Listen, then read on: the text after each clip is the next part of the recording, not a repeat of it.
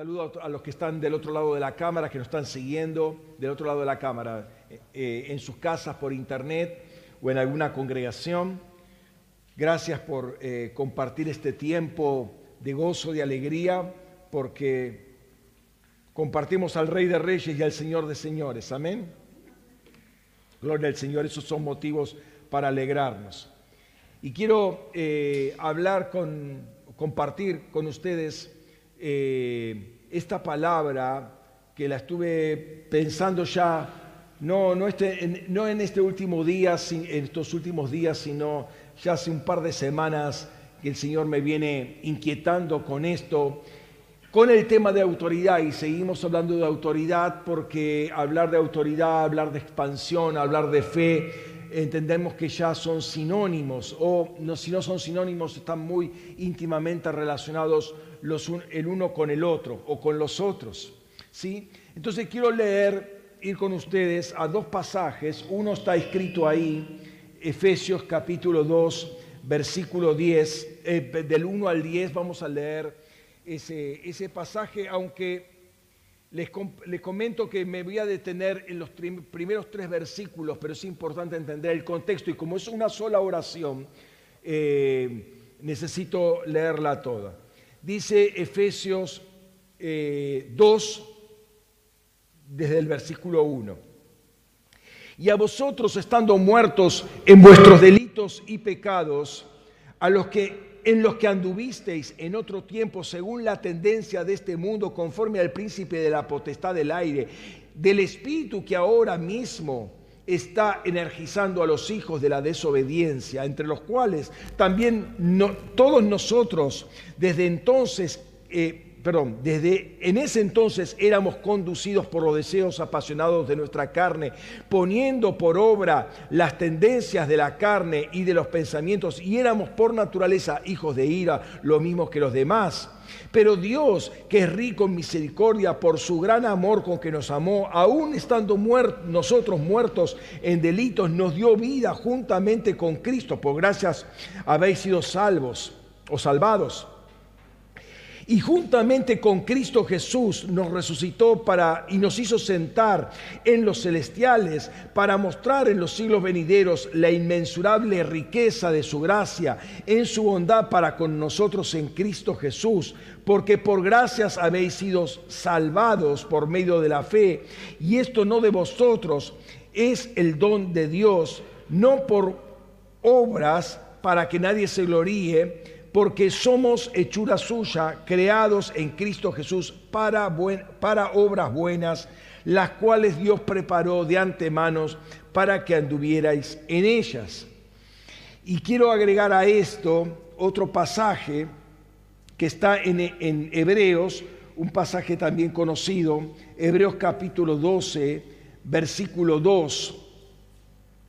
Dice la palabra que eh, leyendo un poco desde el versículo 1, corramos con paciencia la carrera que nos es puesta eh, eh, delante, puestos los ojos en Jesús, el autor y consumador de la fe, el cual por el gozo puesto delante de él soportó la cruz despreciando el oprobio y se ha sentado a la diestra del trono de Dios. Y acá me quiero concentrar justamente en Jesús, el autor y consumador de la fe. Entonces, seguimos trabajando, como le decía al principio, el tema de la autoridad y quiero insistir con el tema de expansión. Estamos en tiempo de expansión y quiero eh, fortalecer una vez más este tema porque creo que es muy importante eh, por el tiempo en que se está dando. Es, es necesario entender la relación que hay entre autoridad y expansión. Ya hemos visto que, como dije, autoridad, fe y expansión están relacionadas eh, en la esencia de la palabra y, están, y esa relación es, es etimológica, es bíblica y es conceptual. Pero al ser bíblica nos muestra por un lado que tenemos un privilegio tremendo, pero también, no menos indudable, es la responsabilidad del buen ejercicio de esa autoridad que tenemos para que esa expansión de la cual habla la Biblia y de la cual el Señor nos ha ministrado, que habla en estos tiempos, sea una realidad. Hemos visto que la, eh, la, palabra en griego por, autoridad es exusía, y entendíamos que esa es la capacidad dada por Dios para expandirse, pero también la legalidad para hacerlo. ¿Sí? Y eso tenía, que, tenía su raíz justamente en la muerte y resurrección de Jesús. Y vemos que a partir de la muerte del Cordero, por ejemplo, en, el, en, eh, en la salida del pueblo de Israel, obviamente implicó la salida y el nacimiento de toda una nación. A él mismo, a Jesús mismo, se le dio toda autoridad, es decir, máxima y completa expansión sobre los cielos y sobre la tierra, pero por eso mismo y por el pacto eterno que Él estableció con nosotros, Él nos imparte esa autoridad justamente para disipular las naciones. ¿Por qué? Porque las autoridades las diferentes potestades que había sobre cada nación ahora no tienen autoridad sobre Cristo y por lo tanto sobre la iglesia tampoco. Por lo tanto, uno puede tomar autoridad y disipular a todas las naciones, arrebatando, a las almas de estas entidades que están en el Raquía, las tenían capturadas. Entonces quiero que veamos algo más sobre el tema de expansión, porque amplía nuestra capacidad de ver primariamente este tema, pero también de apreciar aún más la obra de Jesucristo.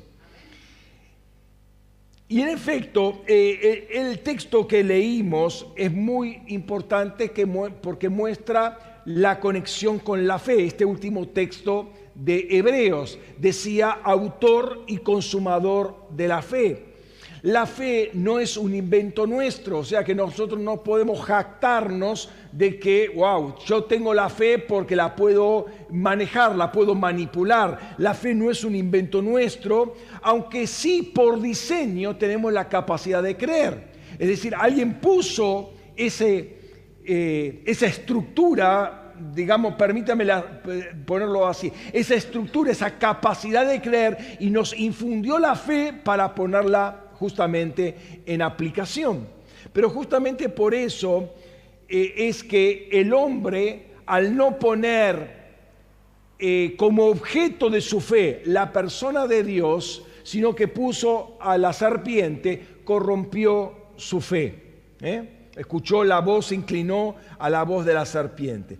Pero Dios envió a su Hijo para que nos hablara y eso trajo una nueva fe porque trajo la atención justamente eh, a la voz de Dios. Obviamente Jesús nunca se eh, em, volcó su, su, fe en otra cosa que no fuera el Padre. Entonces Él nos viene a impartir esa fe. ¿Por qué? Porque como hijos de Adán, como eh, simiente, o sea, como eh, descendientes de Adán, nosotros tenemos la tendencia a combinar, lamentablemente, combinar la fe en Dios con fe en otras cosas, y eso es corrupción, pero justamente lo que hace Jesucristo es impartirnos su fe, que es justamente la, diríamos, la fe ganadora, ¿no? El autor de Hebreos afirma que Jesús es el autor, perdón, es el apóstol y sumo sacerdote de nuestra confesión. Es otra cosita más que está diciendo ahí.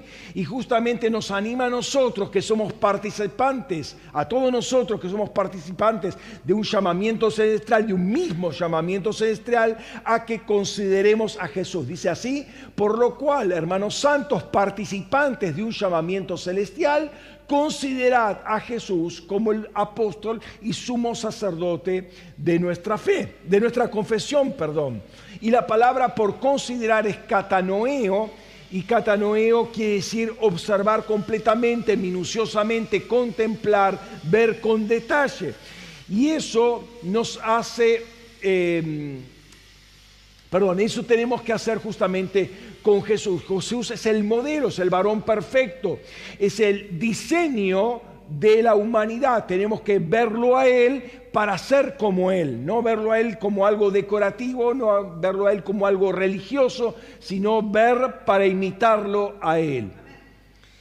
Y es el que trae una, una nueva confesión. Dice, eh, apóstol y sumo sacerdote de nuestra confesión. Ahora, si leemos, por ejemplo, segunda de Corintios 4:13, dice lo siguiente, pero teniendo el mismo espíritu de fe, conforme a lo que está escrito, creí, por lo tanto, eh, por lo cual también hablé, nosotros también creemos, por lo cual hablamos. Si hablo es porque tengo un mismo espíritu de fe, o sea, si hablo lo que hablo es porque tengo un mismo espíritu de fe que lo que fue escrito por los que hablaron anteriormente a mí. Algo me fue impartido, lo creo como verdadero, como cierto, y hablo, lo declaro, lo confieso.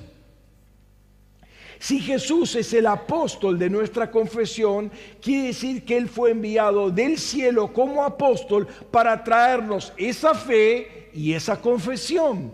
Pero también es sumo sacerdote y como tal está intercediendo constantemente por cada uno de nosotros para que podamos justamente declarar eso, vivir esa fe, confesar eso que hoy está escrito, que es finalmente el testimonio de Jesucristo.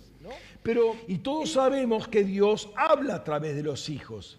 ¿Qué pasa cuando uno no hace caso a, a una persona de autoridad? Y no estoy hablando de algo coercitivo, pero rechazar esa palabra puede cerrar una puerta que Dios está abriendo para esa persona. ¿Me están siguiendo? ¿Eh? Rechazar la palabra que viene de una persona de autoridad es, básicamente rebelarse con una propuesta del cielo, con una palabra que viene del cielo y decir, no, porque no me gusta, que como me lo dijo, que, que esto, que aquello, que justamente hoy que tengo tantas cosas para hacer. Por supuesto, siempre hay que pesar las palabras, ¿no?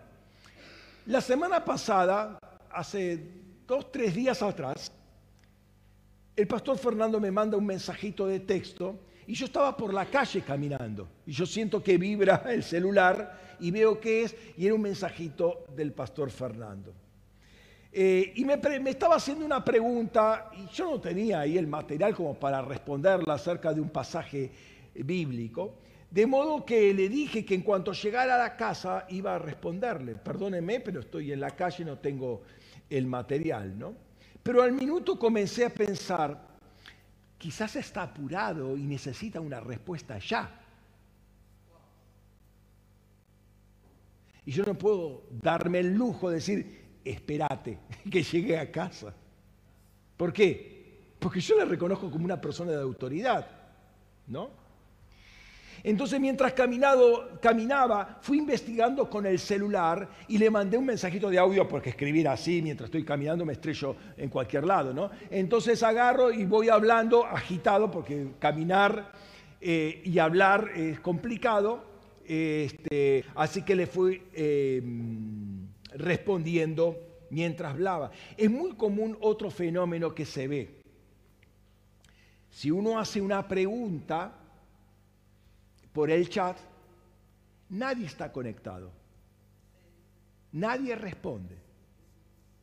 Pero pregunta algo el pastor Fernando, amén, amén, amén, amén, amén, una chorrera de, amén. Todos responden.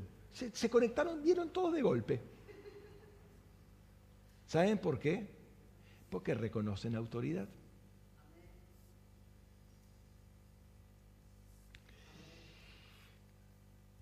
La gente responde a la autoridad y la autoridad se reconoce. Y detrás de esto hay una bendición porque uno está reconociendo, acoplándose y sujetándose a un orden de Dios que lo puse. Por el contrario, el no hacerlo no trae bendición porque de alguna manera uno se está revelando, no está reconociendo el orden establecido por Dios.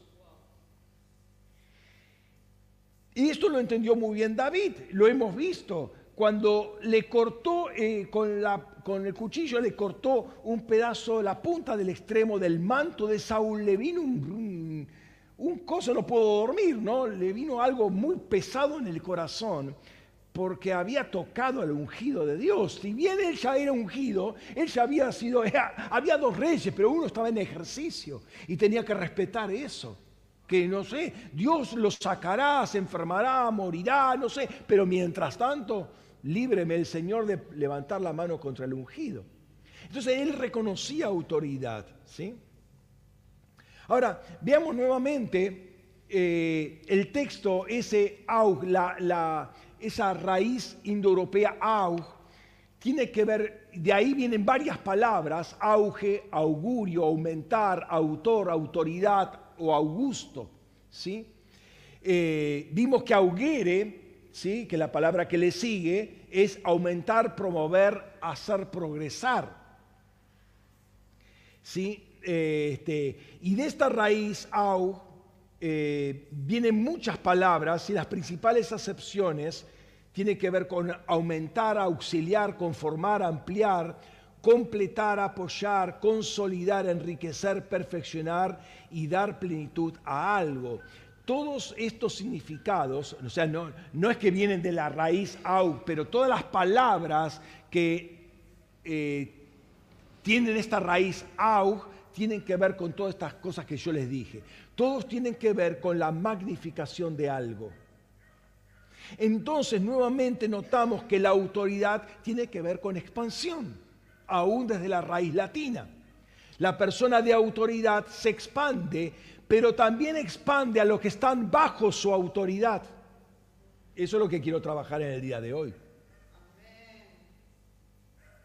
O sea, no solamente la autoridad expande, si uno se pone bajo autoridad también se va a expandir, porque la autoridad te hace expandir, te estás metiendo bajo el orden de Dios. Em, tener eh, tiene que ver con hacer crecer. La autoridad no está puesta para reprimir a otros, sino para hacerlos crecer. Obviamente estamos hablando de una autoridad no corrompida, una autoridad legítima.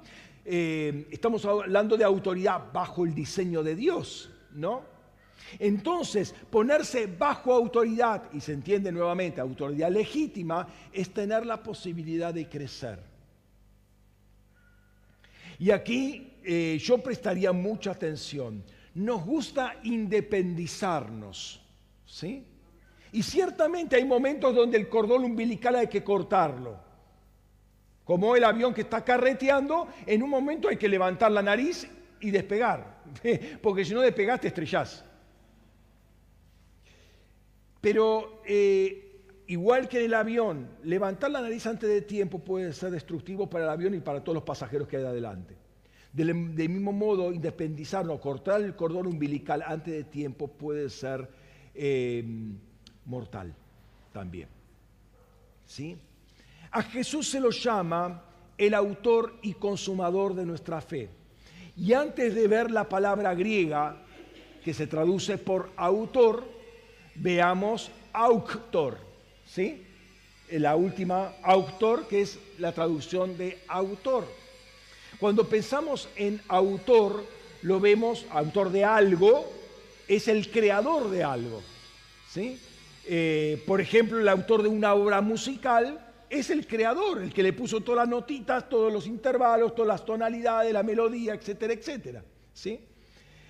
Pero no es necesariamente el autor el que crea, sino el que hace que eso crezca y prospere. Por ejemplo, si pienso en una obra literaria, el autor tiene una idea, pero esa idea le pone personaje, le pone otro personaje, le pone un medio ambiente, y de una idea salen 500 páginas. Crea, pero también la expandió. Y al punto tal que eh, lo ve otra persona, lo ve un productor, un productor de Hollywood, uy, qué bueno, vamos a hacer la película de esto. Y lo ve un productor de Netflix, vamos a hacer una serie de esto. Y se expande la idea, un autor tuvo una idea, que la crea, la, plasma, la expande y probablemente suelta toda una filosofía que lleva a una guerra mundial. ¿Qué ha ocurrido? Una idea, un autor, crea y expande. El autor tiene la capacidad de poner palabras, ideas, emociones, atrapar al lector, recrea todo un mundo. Uno lee, por ejemplo, un cuento de Borges y vos no sabes si está hablando de ficción o realidad. ¿Por qué? Porque primero por el contexto, pone todo un contexto, arma todo un contexto, toda una situación alrededor, que vos decís, vos chequeás con la historia, pero es, esto es así. Entonces vos no sabés si es un cuento o es una descripción real. Por eso, entender como entendemos hoy al autor eh, sería una suerte de cachetazo cultural para los romanos de aquel tiempo y una falta de respeto, porque había mucho más en un autor que un mero creador. Para los romanos, un padre de familia era un autor, como lo era un gobernante, como alguien que guardaba la seguridad de un lugar, eran autores, porque lo creaban, creaban el ser y creaban la multiplicación o la expansión de ese ser. Decíamos que augere significa fomentar el buen crecimiento de algo o de alguien, de modo que el autor tiene autoridad, autor, autoritas, tiene autoridad eh, sobre dicho objeto o persona y es el encargado, por tanto, para desarrollar y hacer progresar a esa persona en progreso adecuado en un crecimiento sostenido. Con esto en mente, quiero que veamos algunos elementos prácticos o algunos ejemplos prácticos para ver qué sucede actualmente en la sociedad. Pensemos en los padres como autoridad sobre los hijos. Ellos son las personas delegadas por Dios con autoridad para criar a sus hijos para hacerlos expandir. La idea de los padres es que los chicos se expandan. ¿Se expandan en qué sentido? Por arriba de los padres. Ellos son eh, em, expandirlos en el sentido este. Una autoridad sana hace que nazcan chicos sanas y que escan chicos sanos. Y a partir de, eh, a partir de donde llegaron los padres, los chicos avancen a más. ¿Qué es un chico sano? Aquel que se sabe expandir y crece más allá de lo que llegaron sus propios padres. La expansión promueve una plataforma de despegue desde donde los padres están hacia más allá. Si el hijo o hija llega al mismo nivel que sus padres, algo funcionó mal. O los padres fracasaron o los chicos se rebelaron contra la autoridad. Y si es el caso, la culpa, perdón si lo que estoy diciendo suena duro, la culpa sigue siendo sus padres porque no pudieron pelear contra ese espíritu de rebeldía que se metió en el hogar.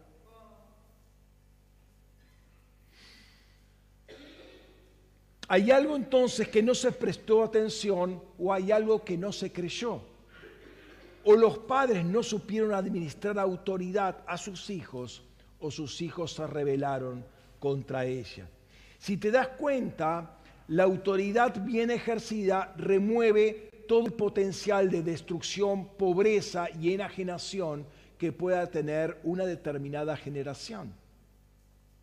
Puede darse en una generación o en dos generaciones o en tres generaciones. Pensemos en Abraham, Isaac y Jacob. Y creo que ese ejemplo es bien válido tres generaciones, padre, hijo y nieto, y la cosa tendría que estar perfectamente encaminada después de cualquier enajenación. Pongámoslo en términos concretos, pensemos una familia que por X razón hace malos negocios por meterse en cosas que no debía y quedó totalmente destrozada en términos económicos y prácticamente en la calle. Esa familia o esos padres vienen a Cristo, se ponen bajo una autoridad legítima, y no estoy hablando de poner, venir a Cristo ponerse bajo, solamente bajo un pastor, sino se ponen bajo un orden de autoridad legítimo, empezando en el hogar, padres e hijos se ponen bajo autoridad, ¿sí? bajo el orden de Dios, y comienzan a funcionar bajo la autoridad del reino, en máximo tres generaciones, eso pasó a la historia ya. ¿Me entienden? Los chicos salen adelante. ¿Por qué? Porque la autoridad te expande y te hace crecer. Los padres están diseñados para eso, para expandir y hacer crecer a sus hijos por sobre el nivel que ellos llegaron. Si tu papá, eh, eh, sí, perdón, mm, acá, bueno, hay, dos chicos, bueno, uno, uno, uno semi chico ya, ya, tirando para grande. Sí, no, no mires para otro lado, era vos que te está. Pero estaba ahí Rodri, por, un ejemplo de chicos chicos. Si tu papá vivió situaciones de pobreza, vos no tenés por qué vivirlas. Si vos estás metido en un régimen de autoridad legítima, un orden de autoridad legítimo, vos vas a superar justamente eso. Y no podés estar diciendo, ah, sí, porque mi papá, y porque mi mamá, y porque no nacieron, y porque sí nacieron, y porque vivieron, y porque no vivieron. No importa eso. Si vos te pones en un orden de autoridad, vos vas a poder superar ese nivel y tus hijos van a poder superar todavía tu nivel. ¿Por qué? Porque la autoridad es para expandirse, para crecer. Ahora, déjame mostrarte la otra cara de esta moneda. ¿Qué te crees que es toda esta promoción de destruir la autoridad paternal o maternal? ¿Qué crees que es toda esta redefinición de términos de padre, madre y ahora es persona gestante? Porque alguien se puede ofender. Varón, mujer, niño, niña. ¿Sí? Ahora es niñez. No, se habla del día del niño, el día de la niñez. ¿A qué te crees que, a dónde te crees que eh, o cuál es el objetivo de, esta, de estas redefiniciones? ¿A dónde te crees que apuntan estas tendencias psicosociales de crear vínculos de amistad entre padre e hijo, borroneando la posición de padre-madre sobre los hijos y, sobre, y sobreexaltando la amistad? ¿Qué trata de establecer la democratización de la familia donde todos opinan por igual y todos tienen el mismo peso de autoridad? ¿Te crees que el ataque es a los padres? No, el ataque es a los chicos. Porque, ¿Por qué? Porque el objetivo es destruirlos a ellos para que no puedan crecer. Rompen la autoridad, la estructura de autoridad y los chicos no van a crecer jamás. Porque lo que lo hace crecer es la estructura de autoridad puesta en la familia. Entonces, evitar que ellos crezcan y se desarrollen, que superen a los padres y que sean en extremo fructíferos. De esta manera van a ser totalmente infructíferos. Lo que hoy los chicos festejan al, creerse que son independientes, en que pueden tomar decisiones en contra de lo que los padres dicen y los padres no pueden opinar, y, si no, le meten un abogado, y si no, van a este organismo y el Estado los ampara y ellos se sienten uh, tremendo, eh, ese intento de amordazar a los padres, eh, que no les den orden a los chicos, porque viene un psicólogo y dice, no, que se traumatizan ahora y por eso, por la culpa de los padres, es que los chicos están todos totalmente traumatizados y que los chicos pueden elegir inclusive su identidad sexual a los cinco años y los padres no pueden decir absolutamente nada al respecto. Persiguen un solo objetivo, la destrucción de la humanidad destruyendo a los chicos para que no crezcan. Es evitar que ellos crezcan y esto un completo antidiseño. O sea, el ataque es a la autoridad, están rompiendo la estructura de autoridad. Te lo digo a ti que eres hijo e hija o hija, el mundo, es decir, el Estado, la educación que se imparte, la filosofía de este mundo, si toca la familia, si redefine la familia, tiene un solo objetivo, destruirte a ti. ¿Sí? Busca eso. Quizás te cause gracia hoy ser bruto, ser ignorante, tener 18 años y no saber leer, no tener la más pálida idea de dónde está puesta la Argentina en el mapa, o sea, no tenés idea de nada, Ahora, eres un genio con los videojuegos y pateando una pelota. Ahí sos un crack. Y te sentís rejoya con eso. Esto es tu mundo eso. ¿No? Ese es justamente el producto de este mundo que parcialmente consiguió el objetivo, destruirte, porque no vas a crecer nunca. Si seguís en esa línea, no vas a crecer nunca, y eso va en detrimento de todo lo que viene después de ti. Pero si, estás acá, no es para repetir el fracaso que vos ya estás experimentando sobre los hijos, sino para revertir justamente la situación. ¿Cómo? Poniéndote bajo la autoridad del reino. No hay otra forma. O sea, eh, la autoridad está dada, está diseñada para que vos puedas crecer y puedas expandir a todos los que están después bajo tu autoridad. ¿Sí? para que tus hijos en el futuro crezcan en diseño. O sea, que si vos sos el producto de este mundo y ya está destrozado, no es el acabose. No es el acabose. Y no es el acabose ni para vos ni para los que vienen después de ti.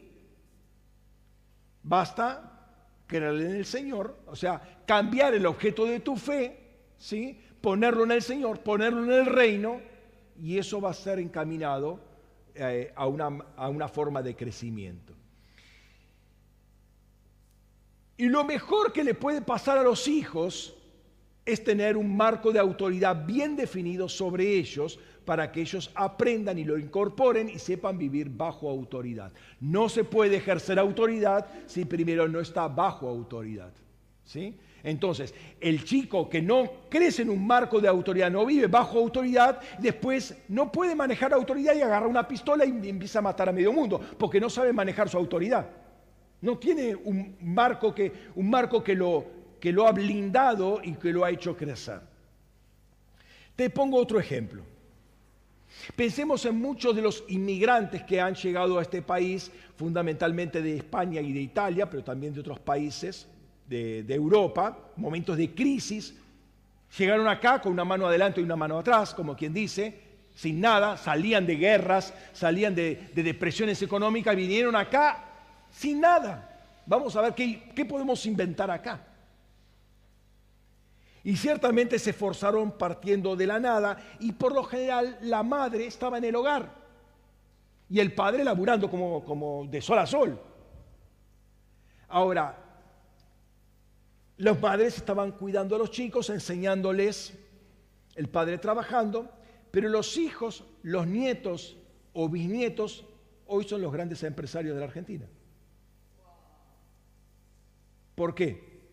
Porque sin ser cristianos, entendieron que había un marco de autoridad que era la familia. Y lo que decían los padres, los hijos lo hacían.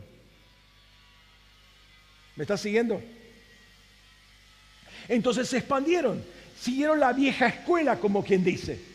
Ahora vienen las innovaciones psicosociales y, psicoeducativas y vamos a, transformar todo y vamos a, vamos a hacer de, qué sé yo, de la docencia eh, un, adoctrinamiento y cualquier cosa y lo metemos también a Baradel en el medio y a ver cuál, es el, cuál es el resultado de todo eso. Así que con un ejemplo muy sencillo, histórico, constatable, vemos cómo eso funcionó. Y así entendemos cómo todo espíritu de rebeldía busca independizarse antes de tiempo y con violencia, con altanería y cosas por el estilo, y termina siendo un espíritu de autodestrucción.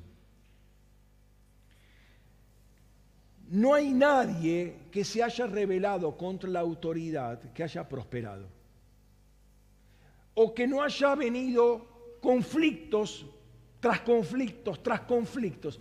Y si piensen en David, o sea, David iba creciendo, creciendo hasta que patinó en su autoridad.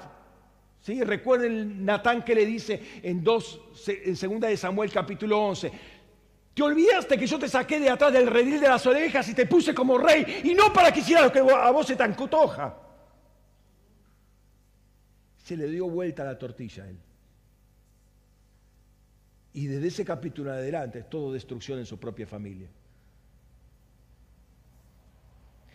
El salirse del marco de autoridad puede ser nefasto. Justamente la autoridad nos protege, nos hace crecer sanamente y hace que todo prospere, ¿no? Porque está diseñado justamente para eso. Pensemos en otros ejemplos de la vida diaria. Un profesor tendrá autoridad si su enseñanza amplía, consolida y da plenitud al alumno en el proceso de desarrollo, eh, de, su desarrollo intelectual personal. ¿no? Entendemos así por qué se ataca la educación, que se ataca justamente a la autoridad. ¿A la autoridad de quién? Del docente. Entonces, el docente falta y se le pone el suplente, el suplente falta y pone el suplente del suplente. Y así vivimos con el suplente del suplente que gana menos, pero los otros dos vagos no trabajan.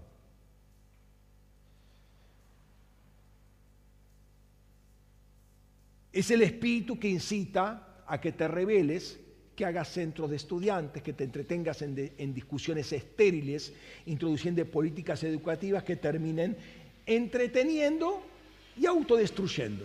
¿sí? Pero aquel profesor que hace que sus alumnos crezcan, que tengan mayores conocimientos, que sepan dónde encontrar la información, que sabe conectar eh, fuentes de, información y fuentes de conocimiento, será una persona que va, va, a tener autoridad en la docencia. ¿sí? Ahora, ¿qué hace el espíritu de este mundo? Y bueno, los escracha, les hace burla, los amenaza, los silencia, los discrimina, le levantan juicios por aquí y por allá, como para destruir a ese buen docente, el que tiene autoridad en la docencia. Y ponen a los que no saben nada, ni saben ni hablar, ¿no? Entonces, el buen docente es el que adoctrina ahora a los chicos y no les hace estudiar, les hace tener vacaciones y demás. ¿No? De vacaciones todo el año. Es el que les hace repetir como idiotas útiles un discurso prefabricado y no les hace tener un pensamiento crítico. Es el que les hace conocer parte de la verdad, pero no la verdad completa. Ese, aquel docente le va a dar un buen, eh, se le va a dar un buen sueldo, en cambio el que busca establecer valores, eh, fundamentos para el crecimiento de sus alumnos y le van a sacar hasta la silla.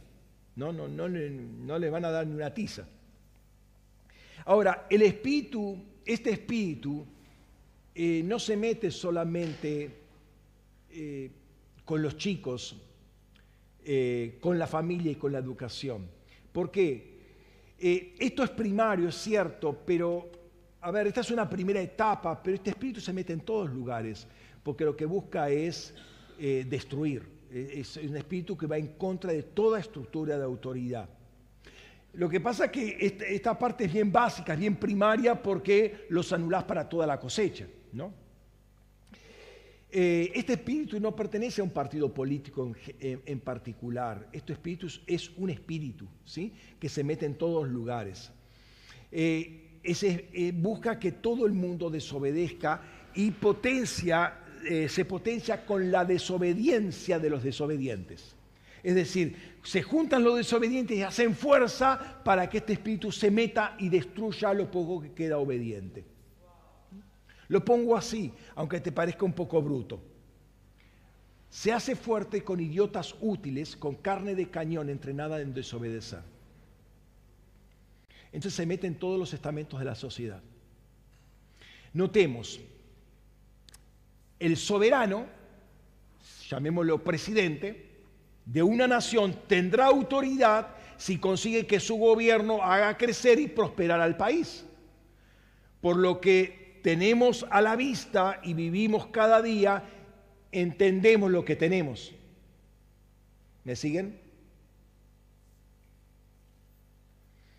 Digan alguna amén algunas veces, ¿eh? así se calienta al menos la garganta con al menos la garganta no va a tener frío. Pero también vemos esos trabajos de erosión y de desgaste con que juega la política y que finalmente le juega en contra, es un boomerang contra ellos, ¿sí? Son para destruir la sociedad y hacer que el gobierno se haga insoportable, o sea, que sea un desgobierno total. ¿Quién pierde? Pierde todo país, porque el, eh, el gobierno tiene autoridad cuando hace crecer al país. Un gobierno es estadista, o sea, eh, el que está al frente del gobierno es un estadista cuando crea Estado, es decir, cuando pone leyes que lo hacen prosperar al país, ¿no? Entonces, no es un sector etario o un partido político. Claro que algunos son más proclives eh, que a otros a la destrucción de todo, ¿no? un amigo tiene autoridad sobre otro si su amistad o compañía contribuye a que el otro amigo crezca. Entonces, entendamos qué pasa cuando modificamos el concepto de amistad y decimos tengo 28 eh, sí, 28 personas desean tu solicitud de amistad. O tenés 435 amigos en común, cuando ninguno de ellos te conoce ni movería una pestaña por tu vida. Entonces te damos cuenta que hay una redefinición del concepto de amistad. Ahora, cuando uno va a la escritura, y perdóname que haya hecho todo este, este desglose, todo, este panorama eh, bastante amplio de ejemplos, cuando uno ve la escritura, ve que la, amistad es, tiene que ver con la autoridad y tiene que ver con esto que estamos diciendo. Pablo habla de lo básico de la amistad en Filipenses capítulo 2, versículos 3 y 5. Ya lo vamos a ver el texto. ¿sí? Es buscar el crecimiento del otro. Es lo que hizo Jesús. Jesús dice, no los llamo siervos, los llamo amigos, porque el amigo sabe lo que quiere su, su otra parte, la, otra parte.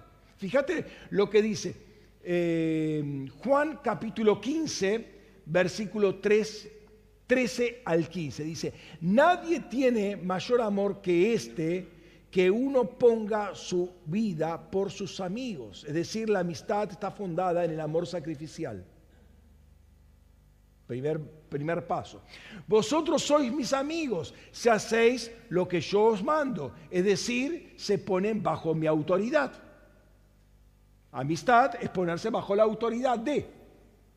Ya no los llamo esclavos porque el esclavo no sabe qué hace su Señor, pero soy llamado amigos porque todas las cosas que oí de mi Padre os la di a conocer. Es decir, amigo es el que te conecta con el Padre.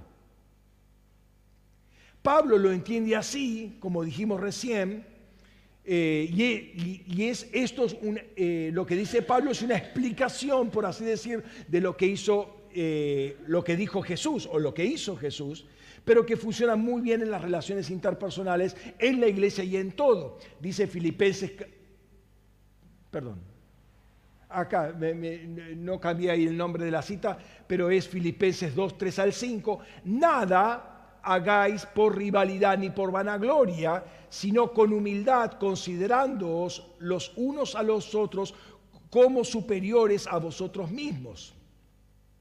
No mirando cada cual por su propio interés, sino aún por el interés de los demás. Tened entre vosotros este sentimiento que también hubo en Cristo Jesús. Un amigo busca que su amigo crezca y se sacrifica por ello. Pensemos lo que Pablo hizo con Filemón. O sea, lo puso en un apriete bastante fuerte, lo puso entre la espada y la pared Onésimo. ¿Se acuerdan la carta de Filemón, no? Mira, te, pongo esto, eh, te trae, Onésimo le trae la carta, lo pone a Onésimo en la punta de la espada. Porque, toma, Onésimo, anda a, tu amo, a tu ex amo, y dale esta carta. Onésimo podía agarrar el rollo, tirarlo y, reventarlo a, Onésimo, pelón, Filemón podía tirar la carta, agarrarlo, matarlo a Onésimo y el Estado lo avalaba 100%. Porque era un esclavo, por lo tanto Filemón era su dueño y tenía plena potestad sobre él podía matarlo por haber sido además ladrón. Pero Onésimo, perdón, Filemón lee la carta y Pablo lo pone en un aprieto porque ahora es un hermano. Y que es de mucha ayuda, le fue mucha ayuda para él, ahora le, eh, pero le fue mucha ayuda para, para, Pablo. Espero que ahora como cristiano te sea eh, ayuda para ti. ¿Qué vas a hacer, Filemón?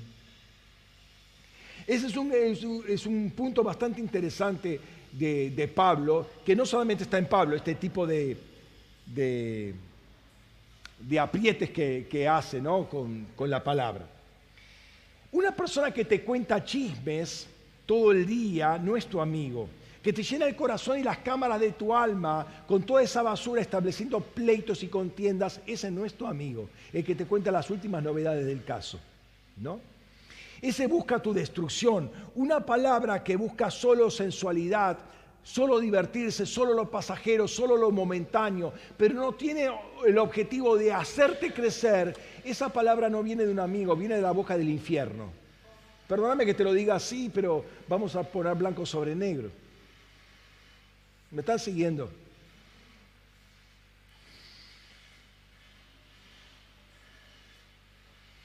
Es alguien que viene a estorbarte en tu crecimiento y a robarte el proyecto de Dios para tu vida. Un ministro tendrá autoridad si con su palabra, ejemplo y enseñanzas consigue que los fieles crezcan espiritualmente, sean fortalecidos, se parezcan más a Cristo y hagan lo que Cristo hizo o básicamente que cumplan el propósito de Dios para sus vidas, el diseño que Dios tiene para sus vidas.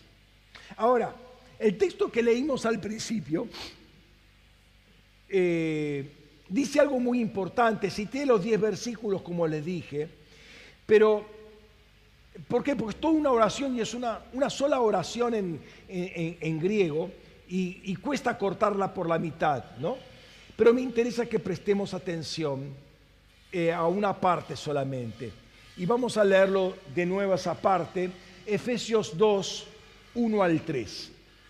Dice, y vosotros, perdón, y a vosotros, es decir, gentiles, estando muertos en vuestros delitos y pecados, en los cuales anduvisteis en otro tiempo, escucha ahora, según la tendencia de este mundo, conforme al príncipe de la potestad del aire, el espíritu que ahora mismo está energizando a los hijos de la desobediencia, entre los cuales también nosotros, todos nosotros, es decir, los judíos, en, en, ese entonces éramos conducidos por deseos apasionados de nuestra carne, poniendo por obra las tendencias de la carne y los pensamientos, y éramos por naturaleza hijos de ira, lo mismo que los demás, es decir, los gentiles, y la oración sigue. Los gentiles muertos en delitos y de pecados, viven en conformidad a dos cosas que están íntimamente relacionadas. Primero, viven según la tendencia, el ayón de este mundo, de este cosmos. Segundo, viven conforme al príncipe de la autoridad, ahí dice potestad, literalmente dice el príncipe, el, arjón, de la autoridad de la exusía del aire, que es un espíritu que eh, energiza a los hijos de Adán, los hijos de la desobediencia, a los hijos de Adán.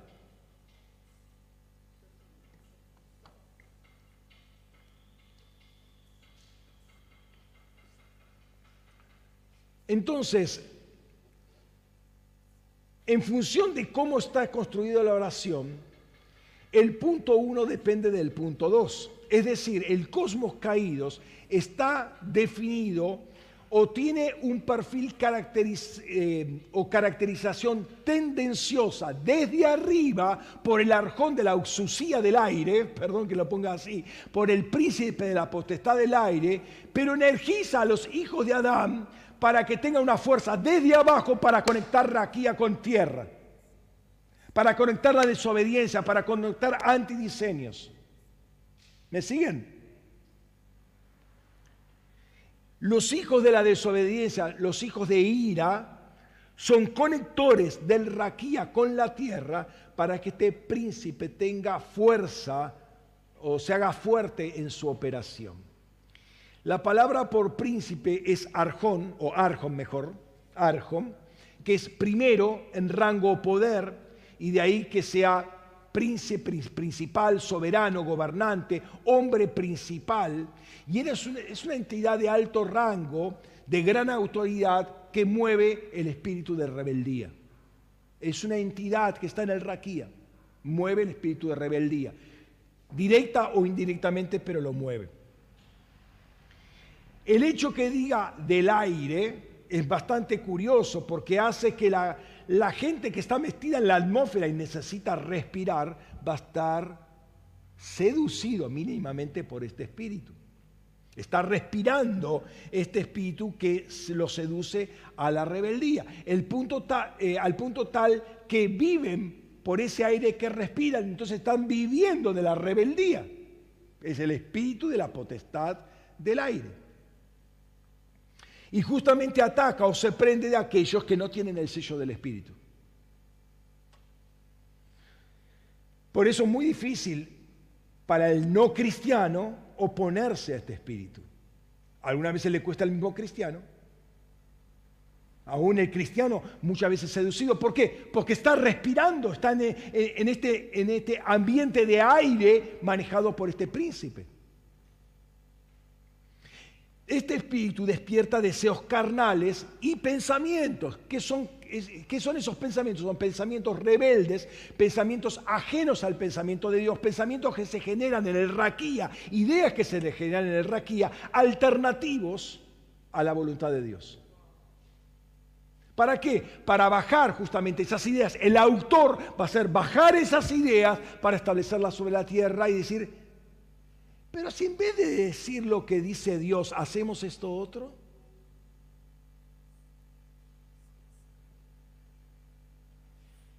Es autor y es autoritas. ¿eh?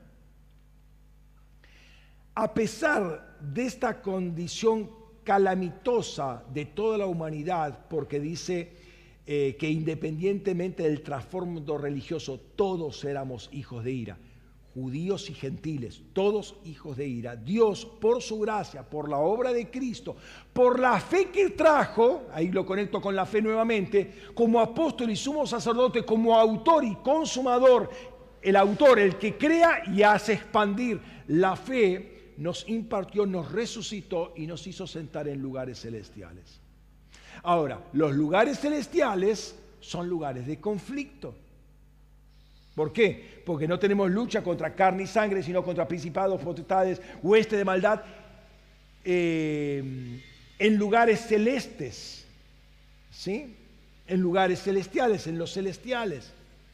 Donde ahora estamos sentados junto con Cristo es una realidad espiritual fuera de este ayón del cosmos eh, caído, no pertenecemos a este cosmos. El príncipe de la autoridad del aire no tiene autoridad sobre nosotros porque Jesús es nuestra autoridad. Noten cuando nosotros reconocemos que Jesús es nuestra autoridad y lo que va a decir en Efesios capítulo 1, versos 20 al 22, que Dios dio a Jesús como cabeza de la iglesia sobre todas las cosas. Entonces Él es nuestra autoridad. Mientras que yo reconozca a Jesús como mi autoridad, este príncipe de la potestad de aire no puede hacer absolutamente nada conmigo. ¿Me siguen? Pero esto no quita que tengamos que habitar en los aires de rebeldía en este mundo. Estamos caminando por la calle, es un ámbito de rebeldía. Vamos a un colegio, es un ámbito de rebeldía. Nos contactamos con otros vecinos, conocidos o parientes y es otro ámbito de rebeldía. Que podamos respirar ese aire que está manejando el espíritu de, de este mundo.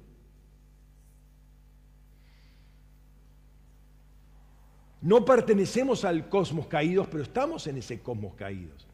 Y como hemos dicho más de una ocasión, estar sentados en los celestiales nos habilita automáticamente para andar en las obras que Dios preparó de, ante, de antemano, es decir, antes de todos los tiempos. Y ese andar no es solamente un andar físico, sino que involucra moverse en ámbitos espirituales para justamente atar a estas fortalezas espirituales.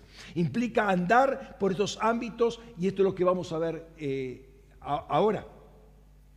¿Por qué? Porque dijimos que autor, ¿sí? la palabra autor, eh, eh, es una de las palabras que viene de este, de este término augere, ¿no? Latino. Es uno de los textos que hemos mencionado que decía que Jesús era el autor y consumador de la fe. Y el hecho que aparezcan estas dos palabras, autor y consumador, es importante porque ayuda a entender cuál es la función de Jesús en todo esto. La palabra autor, ahí, ahí está, puesto los ojos en Jesús, el autor y consumador de la fe. Ahora, la palabra autor es argigos. La palabra por consumador es teleiotes. Ahora vamos a ver una de esas eh, dos palabras. La palabra autor es argigos. La palabra argigos, a ver si la puse acá. Ah, perdón. No, no la puse, perdón. La palabra argigos, esa que está escrita ahí, es la combinación de arge y hago. ¿Sí? Arge es eh, principio o principado, hago es la palabra ir o conducir, ir o venir también. De modo que el autor es el que conduce o guía o que va desde el principio.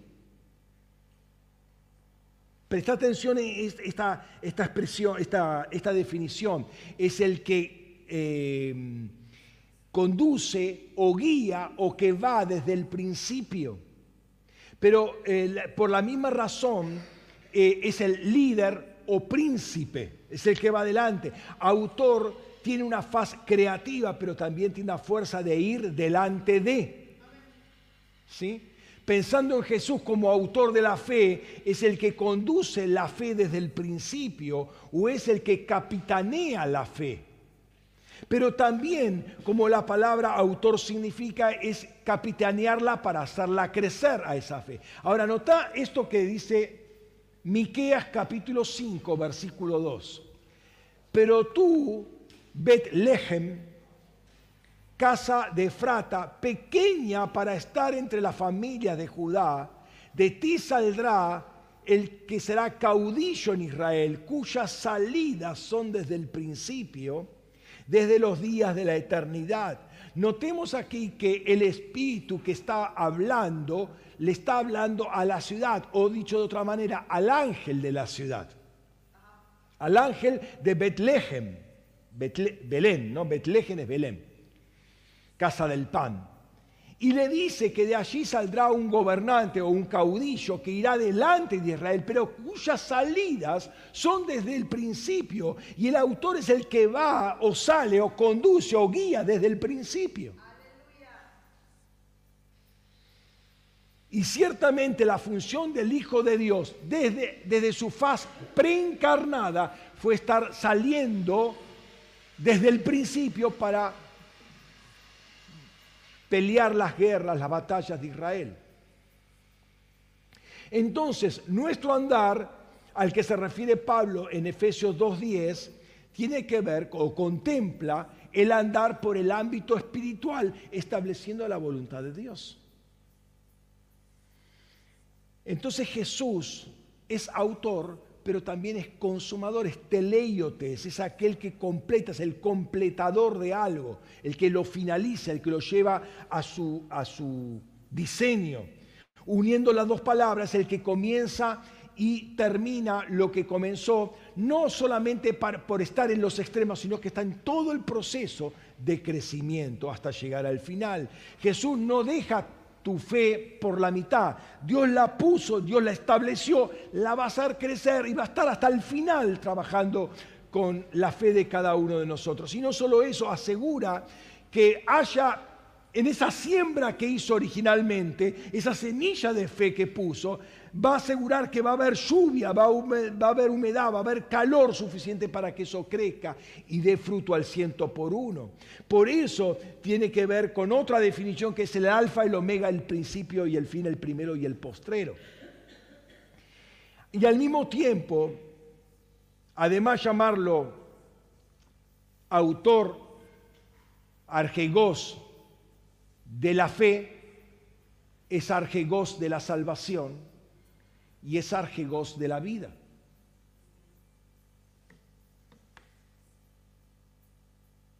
Dios eh, lo pone a Jesús como el capitán de la fe, de la salvación y de la vida. Y es que desde un principio sale y conduce en estas tres áreas, pero también da el crecimiento. Y fíjate que en Juan 10:10 va a decir, el ladrón no viene sino para matar, hurtar y destruir. Va a romper la estructura de autoridad para lograr toda esa destrucción. Yo vine para que tengan vida y vida de abundancia. Entonces Él viene con una, una estructura de autoridad para que hacerte crecer. La vida va a expandirse. De la misma manera, Pablo, perdón, Pedro, eh, y bueno, y Pablo también, eh, hablan de que hay una manifestación futura más grande que corresponde a la salvación. Pedro va a decir en primera de Pedro 2.2,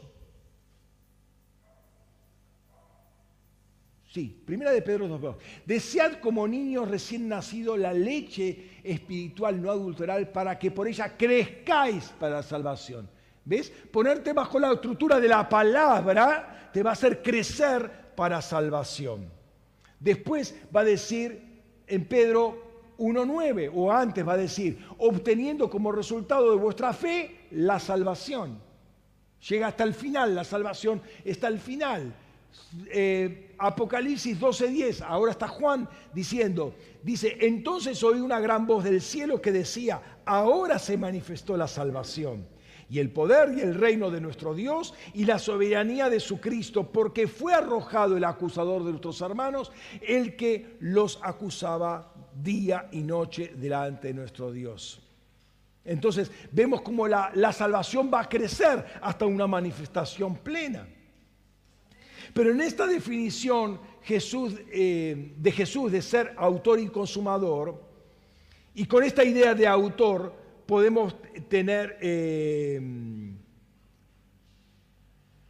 o perdón, podemos ver el fundamento de esta otra expresión que conocemos bastante bien, Filipenses 1.6, estando plenamente convencidos de esto mismo, que el que comenzó en vosotros la buena obra la seguirá perfeccionando hasta el día de Cristo Jesús. Es decir, eh, el autor crea y hace crecer. ¿Por qué? Porque autor tiene que ver con expansión.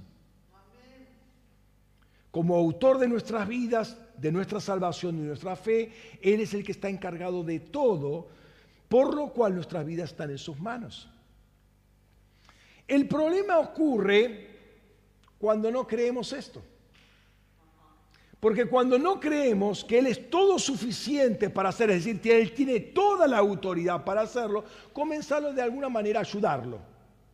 ¿Sí? Lo ayudamos con nuestra fe y ponemos nuestra fe. Perdón, lo ayudamos con su fe y ponemos nuestra fe. ¿Qué quiere decir esto? Bueno, básicamente que creemos que creemos. Reemplazamos la fe de Cristo por nuestra percepción de fe y nuestras opiniones, que son básicamente asentimientos intelectuales. Lo ayudamos con su vida poniendo nuestra contribución, es decir, vivimos a nuestra manera. Yo sé cómo se hacen las cosas. ¿Sí? Y así mezclamos una cosa con la otra y tenemos un cristianismo a nuestra medida y ponemos nuestras definiciones de lo que le agrada y lo que no le agrada a Dios. Basta cumplir con Dios, según nuestros propios criterios. Lo ayudamos con su salvación y ponemos nuestros propios métodos. Entonces hacemos obras para lograr la salvación u obras para lograr nuestra santificación. Ayudas.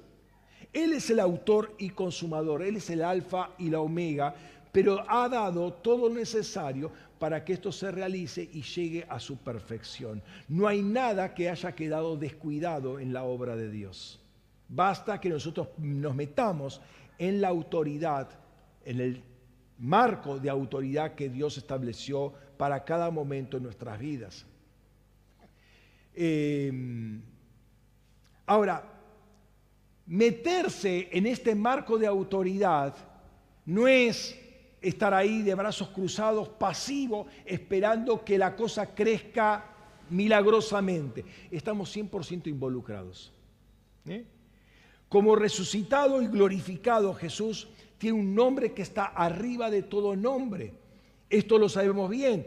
Toda autoridad le ha, sido dada a Él y quiere decir que no hay nada que esté fuera de su marco de autoridad.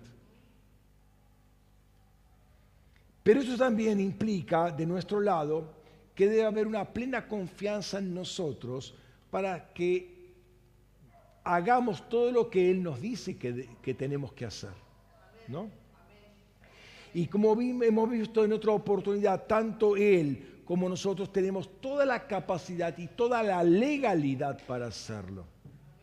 Entonces, si Él nos dice algo, eso hay que hacerlo. ¿Cuándo? Ya. A menos que ponga una fecha de acá a tres días, pero si no, ya. Si Pablo dice que el Espíritu Santo obra en nosotros la imagen de Cristo y nosotros somos transformados de gloria en gloria, Estamos leyendo eh, Romanos 8, 30, 29, 30, 2 Corintios 3, eh, 17, para ser como el varón perfecto, Efesios 4, 13. Y ya el Cristo glorificado no tiene límites. Entonces, si nosotros estamos en Cristo y Cristo no tiene límites, nuestra expansión está asegurada. Y no tiene límites tampoco.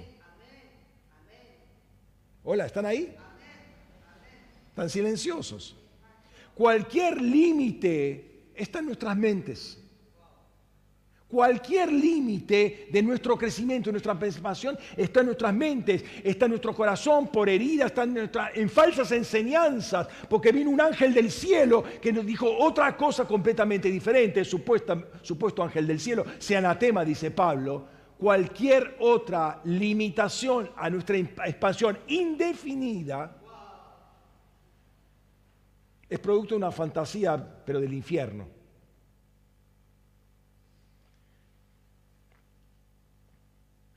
Entonces esto debe salir de nosotros, debe ser removido completamente. Es religión, es orgullo, es falsa modestia, es producto de heridas, vuelvo a repetir. Muchos, hey, no, pero yo no puedo, ¿no? Como Gedeón, no, yo soy el de la familia más pequeña, de la familia más pobre, del más chiquito, del menor, eh, la oveja negra de la familia. Todo eso tiene que salir de nosotros, porque son limitaciones que no tienen nada que ver con la autoridad expansiva que Él nos ha, dado. La falsa modestia eh, eh, es, orgullo, la falsa modestia es una expresión del orgullo. Falsas enseñanzas o enseñanzas erróneas o incompletas. Si la fe se expande, entonces nuestra vida se expande. Si nuestra fe crece, y esa es la idea, nuestras obras en Él también van a crecer. Si antes hacía 10, ahora voy a poder hacer 100. ¿Por qué? Porque el Señor me dio más capacidad. Si nuestra fe crece, nuestra autoridad también crece. Cuando uno está consciente de estar en Cristo, en Cristo, no hay peros, no hay críticas, no hay excusas. Yo puedo dar paso de fe. Ahora, si yo quiero quedarme donde estoy estancado hace 20 años, esa es mi propia decisión, pero no es el proyecto de Dios. Ahora, yo te estoy tirando esto como es una semilla para que vos tomes esto como desafío. Porque si vos tomas esto y decís, wow, yo tengo esto y yo me empiezo a expandir, es una expansión sin límites. Es el principio de la semilla. A ver, te doy una semilla. ¿Qué haces con la semilla? ¿Te la comes? Te quedas sin producción. Ahora, si la sembreas, de una semilla salen 100 semillas, por ejemplo. Y si esas 100 las multiplicas, van a ser 10.000. El, el punto es que hago con la primera semilla. y cuando vos te, te animás a creer en esto, esa fe es expansiva. Porque no hay límites. No podés decir, ah, bueno, pero lo que pasa es que no sabes de dónde vengo. Hay baja tensión en la congregación, en el barrio, pastor. Entonces, ¿qué vamos a hacer ahora? Pastor, usted no entiende que este barrio es pobre, pero vos sos rico. Diga el pobre rico soy. Ah, no, no, esto no está en la escritura, perdón. Es un invento.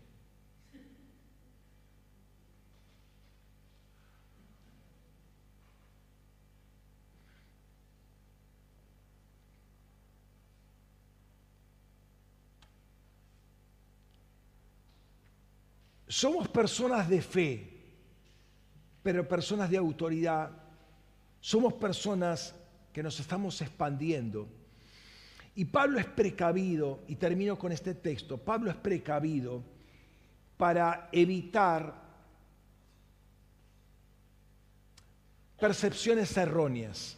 Fíjate lo que dice en Romanos 12:3. Por la gracia que me fue dada, digo a cada cual que está entre vosotros que no piense más altamente de lo que debe pensar, sino que piense con sobriedad según la medida de fe que Dios dio a cada uno. Dios dio una medida de fe a cada uno, es cierto, diferentes personas, diferentes estadios, por X razón, y ahí está la soberanía de Dios, Dios le dio una medida de fe a cada uno. Eso no quiere decir que esas medidas sean estáticas, se expanden. O sea, se supone que la medida de fe original debe crecer. Eso lo tengo que hacer, lo tengo que expandir yo. ¿Sí? Obviamente de la mano con, con el Señor. Todos tenemos una medida de fe, Dios es el responsable de esa medida de fe, pero yo soy también igualmente responsable de hacerla expandir a esa medida de fe. Soy responsable. Y justamente esa fe y esa autoridad que tenemos, creciente y en expansión, es para contrarrestar el espíritu de rebeldía y desobediencia que quiere venir contra nosotros. Estamos en un cosmos caídos, aunque no pertenecemos a él, vemos que hay aires que se mueven y que de alguna manera golpean contra esta sociedad para destruirla y fundamentalmente quieren atacar a la iglesia porque ese es lo que puede frenar, es la única que tiene la autoridad para frenarla. ¿Por qué? Porque Dios puso a Dios, a Jesús como cabeza de la iglesia sobre todas las cosas. Entonces, si se, si se, si se destruye la iglesia, no hay otra autoridad que el espíritu de rebeldía, que el espíritu de la potestad del aire. Todo ataque contra el orden de autoridad está destinado a la destrucción, al desorden, y ahí no va a haber crecimiento. No hay crecimiento de ningún tipo, eh, no hay estructura firme, eh, perdón, no hay, eh, no hay, crecimiento de ningún tipo si no hay una estructura firme que, que, esté ahí para, para armar toda la cosa. Y el príncipe de la autoridad del aire busca destruir esa autoridad. Pero de ninguna manera él tiene, este, este, esta entidad tiene más autoridad que la iglesia, que vos y yo. No tiene más autoridad. El trono en el cual estamos nosotros sentados está más alto que ese, que ese trono de, esa entidad. Por lo tanto, tú puedes poner tu vida y toda tu casa bajo la autoridad de Dios dejar de poner excusas y buscar salir por la tangente, poner todo, poner tu vida, toda tu casa, tus finanzas, tu, trabajo, tu estudio, todo ponerlo bajo la autoridad de Dios y todo va a expandirse y va a crecer. Todo, no, no, porque eso es autoridad, ese es el objetivo de la autoridad, que está unido a tu fe. Tu fe crece, tu autoridad crece, toda tu vida va a crecer. Tú estás llamado a ser, eh, perdón, tú no estás llamado a ser superior de tus hijos, a tus hijos. Tus hijos están llamados a crecer por sobre ti, no para ejercer autoridad sobre ti. Tú estableces una plataforma, tus hijos van a salir de esa plataforma y crecer a otra plataforma. Tus nietos van a salir de esta plataforma y van a seguir creciendo. Así también como crece eh, la iglesia. Y tu altura espiritual va a ser honrada por ellos aun cuando ellos crezcan más, la altura espiritual, lo que tú sembraste va a ser honrado por ellos, porque ellos van a reconocer que vos llegaste a esta altura gracias a ellos que estaban ahí abajo, pero sembraron y se atrevieron a crecer, como Isaac honró a Abraham y como Jacob honró a Isaac y Abraham y como todo el pueblo de Israel honraron a nuestros padres Abraham, Isaac y Jacob. Lo honraron porque crecieron a partir de alguien que no era nadie. Y aunque vos seas don nadie, tus hijos van a reconocerte a ti por la autoridad que tuviste, porque fuiste el que creyó. Y no sos don nadie, porque estás en Cristo. Porque estás en Cristo. Pero tus hijos van a crecer y tus nietos van a crecer y tus bisnietos van a seguir creciendo y van a tener gran autoridad y gran expansión. Atrévete a, a creer en esta semilla que el Señor pone en tu vida en el día de hoy. Cerra tus ojos un momento.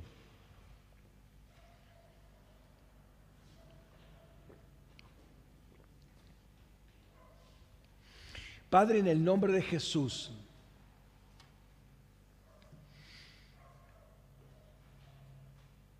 perdónanos Señor primeramente porque creímos que venir a Cristo era simplemente tener un objeto de fe, pero aislado de toda nuestra vida.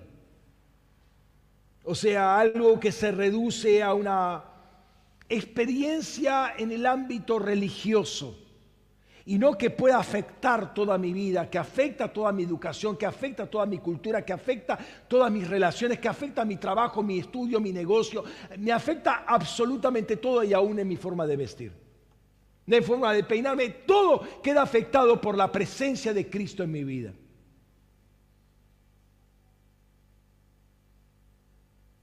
Yo lo reduje o me enseñaron a reducirlo a un ámbito muy pequeño y fantasioso, falso,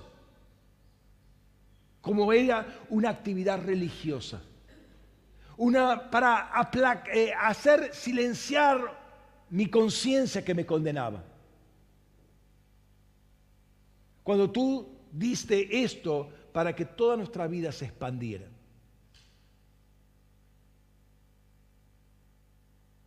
Padre, gracias porque en Cristo, en el que se expande ilimitadamente, porque dice que si Jesús decía que les conviene que yo me vaya, porque si no me voy me quedo yo solo con el Espíritu, pero si me voy el Espíritu se expande sobre toda la iglesia.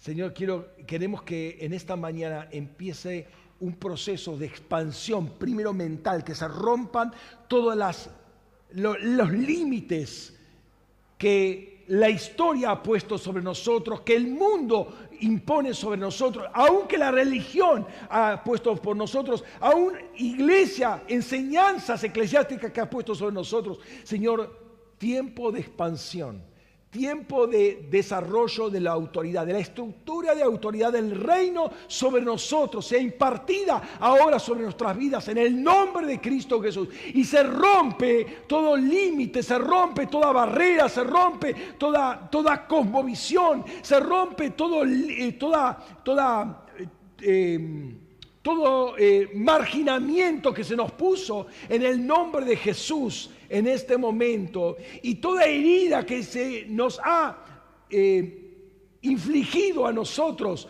para que no podamos movernos en expansión. En el nombre de Jesús. En el nombre de Jesús. Señor, que esta semilla que hoy se siembra acá establezca un desafío. No solamente en conocer un texto más, un texto bíblico más de memoria, no de llenar nuestras mentes solamente, sino un desafío a toda nuestra vida. A toda nuestra vida que salga de los límites que, en los cuales estuvo andando en este, eh, hasta este momento. Para llevar esto a una nueva dimensión en el nombre de Cristo Jesús.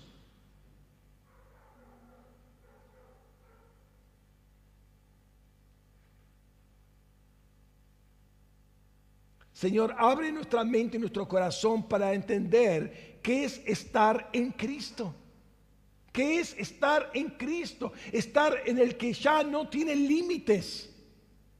No tiene límites físicos ni de ninguna índole.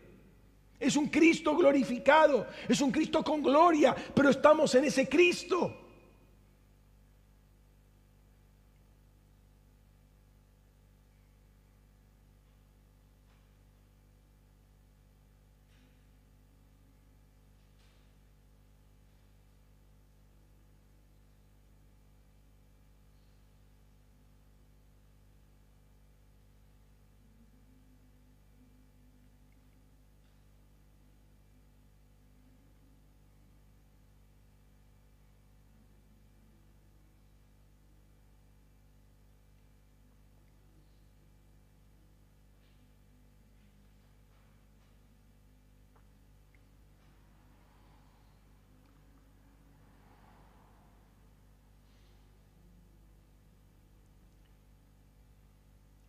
Me termina de venir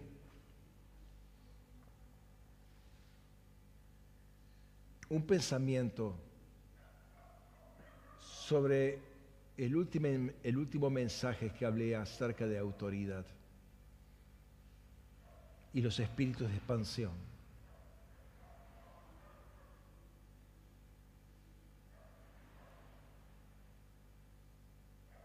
Había espíritus que nos llevan a la expansión.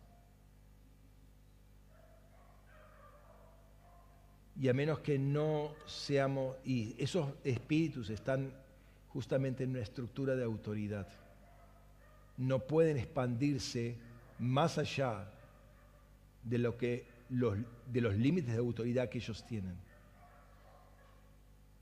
Todos tenemos límite de autoridad, dice segunda de Corintios 10:13, que Pablo mismo tenía límites en su autoridad como apóstol. Y habíamos visto que Miguel también tenía límites de autoridad cuando disputaba por el cuerpo de Moisés, pero esa autoridad eh, eh, creció porque se sujetó en su momento.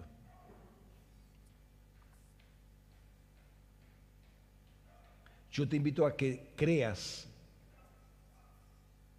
porque dentro de la estructura de autoridad están esos espíritus que te guían a la expansión.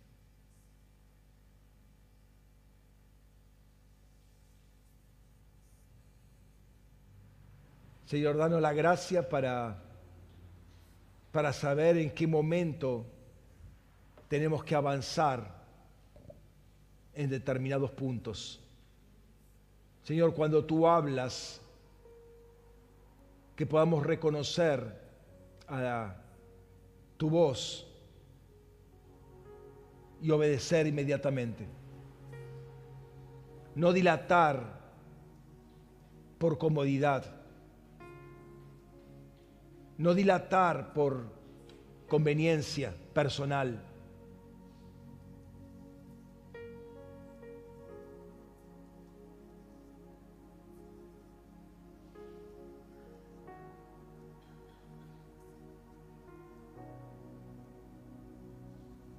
Me viene la figura del águila volando, que él sabe, perdón, que el águila puede captar con su pico los cambios de presión y ver dónde están las térmicas ascendentes que la, elevan en la altura. Simplemente ella expande las alas y percibe dónde están los cambios de presión y empieza a subir, se empieza a expandir.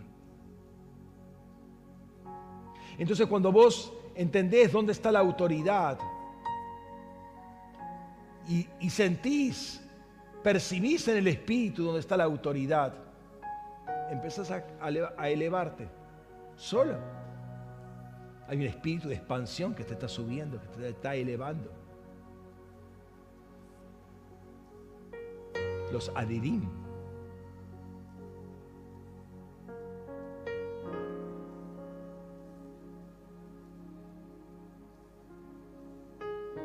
Padre, haznos sensibles en este, en este día a entender lo que es la estructura de autoridad que, en la cual tú nos has puesto, que es para nuestro bien, que es para nuestro crecimiento, que la vemos desde que nacemos. Y Señor, si no, no hemos crecido en, una autoridad, en un marco de autoridad legítimo, Señor, que pueda, que pueda ser yo, Señor, el que por tu gracia puede romper esa maldición para que de aquí en más se establezca un marco de autoridad legítimo. Que el reino se establezca en mi casa, en mi vida y en todo lo que está bajo mi autoridad. Pero Señor, ciertamente hay, hay un marco de autoridad en el cual estoy. Y tengo, que, y tengo que aprender a vivir. Y tengo que aprender a manejarme. Porque en ese marco que tú has puesto, yo voy a crecer aun cuando sea falible, aun cuando no sea perfecto, ahí yo voy a crecer.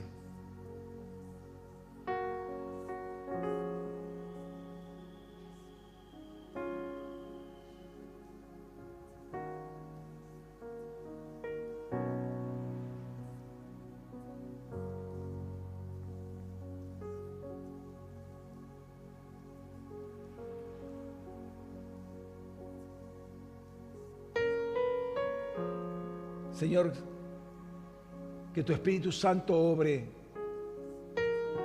la maravilla de,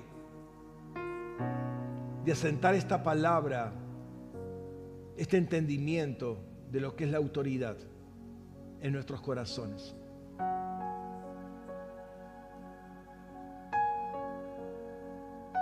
No queremos que sea una palabra más, no queremos que pase un domingo más sin que emprendamos un camino ascendente, emprendamos un camino de desarrollo, de expansión, de fructificación. Porque para eso nos, nos metiste en Cristo. Para eso nos hiciste nacer en Él. Y por eso en Él vivimos, en Él comemos, en Él nos movemos, en Él existimos, en Él, hasta, hasta en Él morimos. Porque eso, morir en Él, es expandirnos a eternidad. Todo en ti es expansión, Señor. Todo en ti es expansión. Y te damos gracias por ello, Padre. Y sean tus ángeles, Padre, en este lugar, expandiendo esta palabra también, Señor, en el nombre de Jesús. Llevándola al norte, al sur, al este y al oeste, Padre. Y sea notoria, sea notoria a, a toda tu iglesia, Señor. Y aquellos que la escuchan, sea notoria, Señor, tu deseo que tu iglesia se expanda. En todo sentido, Señor. No solamente en, en términos de conocimiento, aunque ciertamente va a haber conocimientos que se van a expandir, pero hay un conocimiento del Espíritu que se va a expandir primeramente, que va a llevar a toda una vida a movilizarse hacia la expansión. En el nombre de Jesús, Señor, te adoramos en esta, en esta mañana, Rey. Te exaltamos, papá. Aleluya.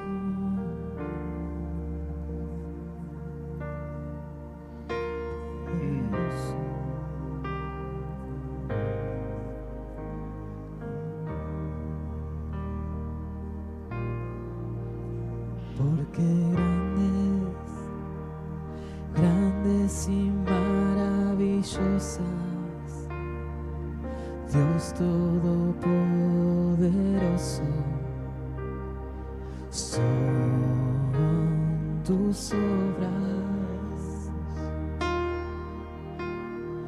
Justos, justos y verdaderos. Rey de los santos,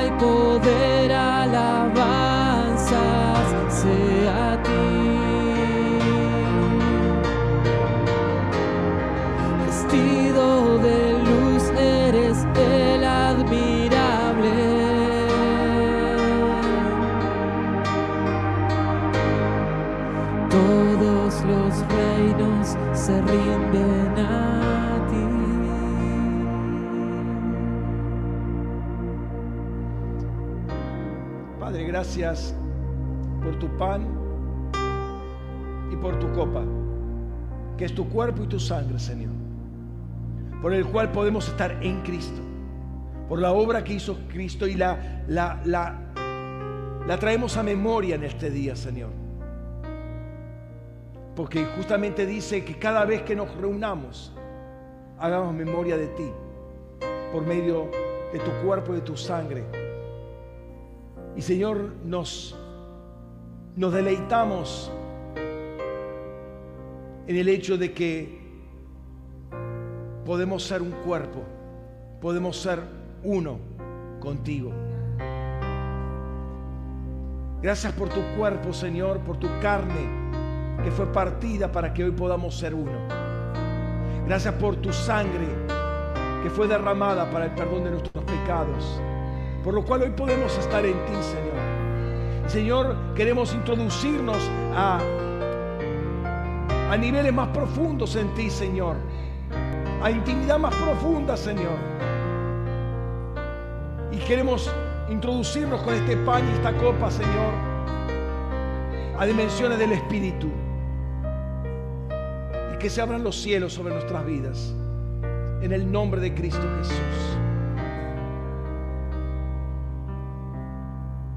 Amén. Amén. Participe, hermano, con acción de gracias cuerpo y la sangre de Jesús.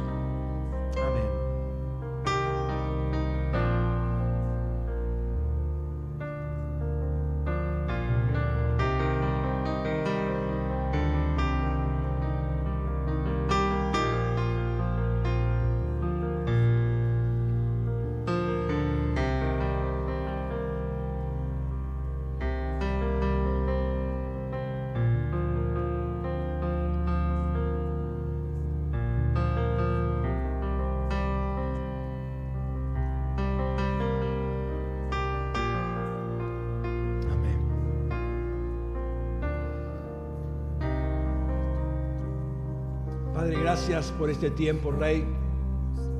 Gracias por permitirnos vivir este tiempo. Por cada desafío, porque sabemos que cada desafío que tú pones es para que nuestra fe crezca.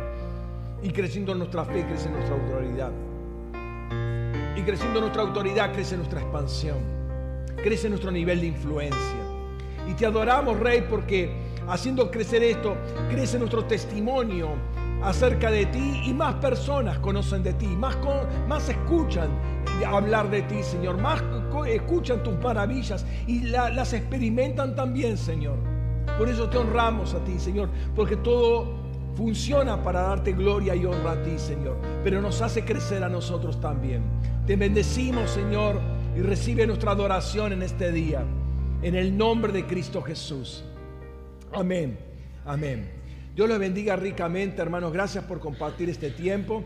A los que están siguiéndonos por internet, el Señor les los bendiga ricamente y que tengan una excelente semana. Nos estamos viendo la semana que viene. Amén. Bendiciones.